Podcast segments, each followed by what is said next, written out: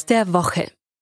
Heute geht es um nicht weniger als die Zukunft des deutschen Profifußballs. Außerdem sprechen wir in dieser Folge über das vermeintliche Fußball-Bashing durch die Politik und die erneut aufflammende Diskussion um eine europäische Superliga. Mein Name ist Alexander Augustin und ich rufe Karl-Heinz Kaas. Servus Karl-Heinz. Ja, hallo, wunderschönen guten Tag. Am Wochenende hat der BVB-Geschäftsführer Hans-Joachim Watzke im aktuellen Sportstudio für Aufsehen gesorgt mit einer Aussage, in der er ähm, Fußball-Bashing von Seiten der Politik moniert. Ähm, siehst du das genauso oder kannst du ihn verstehen? Naja, es ging ja gegen unsere Kanzlerin, gegen Angela Merkel, die hat den Fußball in diesen Zeiten jetzt in Frage gestellt. Aber es ging da nicht um die Wichtigkeit, es ging ums Gefährdungspotenzial. Und da muss mir erstmal einer erklären, in einer Arena in München mit 75.000 Fassungsvermögen, wenn jeder zehnte Platz belegt ist, also 7.500 rein dürfen, bei einer Freiluftveranstaltung, es ist ja keine Halle, wo besteht da bitteschön die Gefahr? Außerdem ist ja diese Durchführung von der Deutschen Fußballliga, dieser Spielbetrieb weltweit anerkannt mit diesem tollen Hygienekonzept. Also ich bin ja am Samstag wieder im Stadion, kommentiere Bayern gegen Frankfurt. Äh, es wird wieder gespenstisch. Es wird das sechste Geisterspiel für mich. Ist eigentlich der Wahnsinn.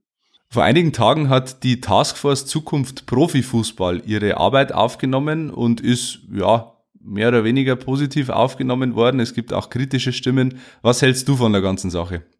Also grundsätzlich sage ich mal, ist es alles gut, was den Fußball voranbringen kann. Diese Taskforce kann es vielleicht. 35 Personen sind nominiert, was ich sehr, sehr gut finde. Zehn Frauen sind darunter.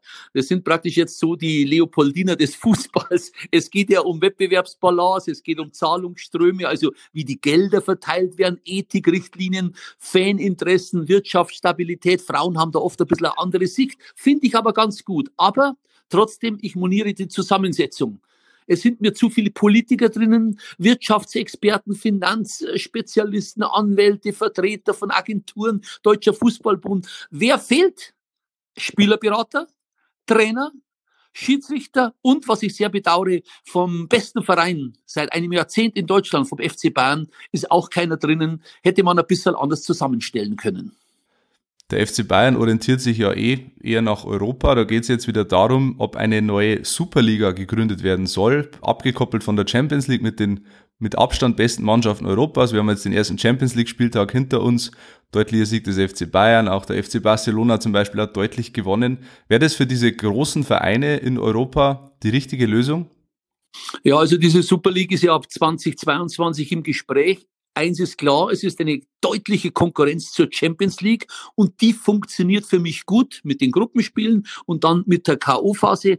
Aber eins ist auch klar, die Fans wollen ja die Besten gegeneinander spielen sehen. Also ein Messi gegen einen Cristiano Ronaldo, einen Neymar gegen einen Lewandowski, einen Salah gegen einen Kimmich. Und, und wenn es dumm läuft, siehst du die Duelle nicht. Die gibt's vielleicht nur alle drei Jahre wegen der Auslosung. Also Super League, ähm, ja, hast du diese Spiele garantiert mit den Besten gegeneinander? Aber natürlich die Champions League büßt an Popularität ein. Deshalb bin ich gegen diese Super League. Zurück zu dir, Alexander.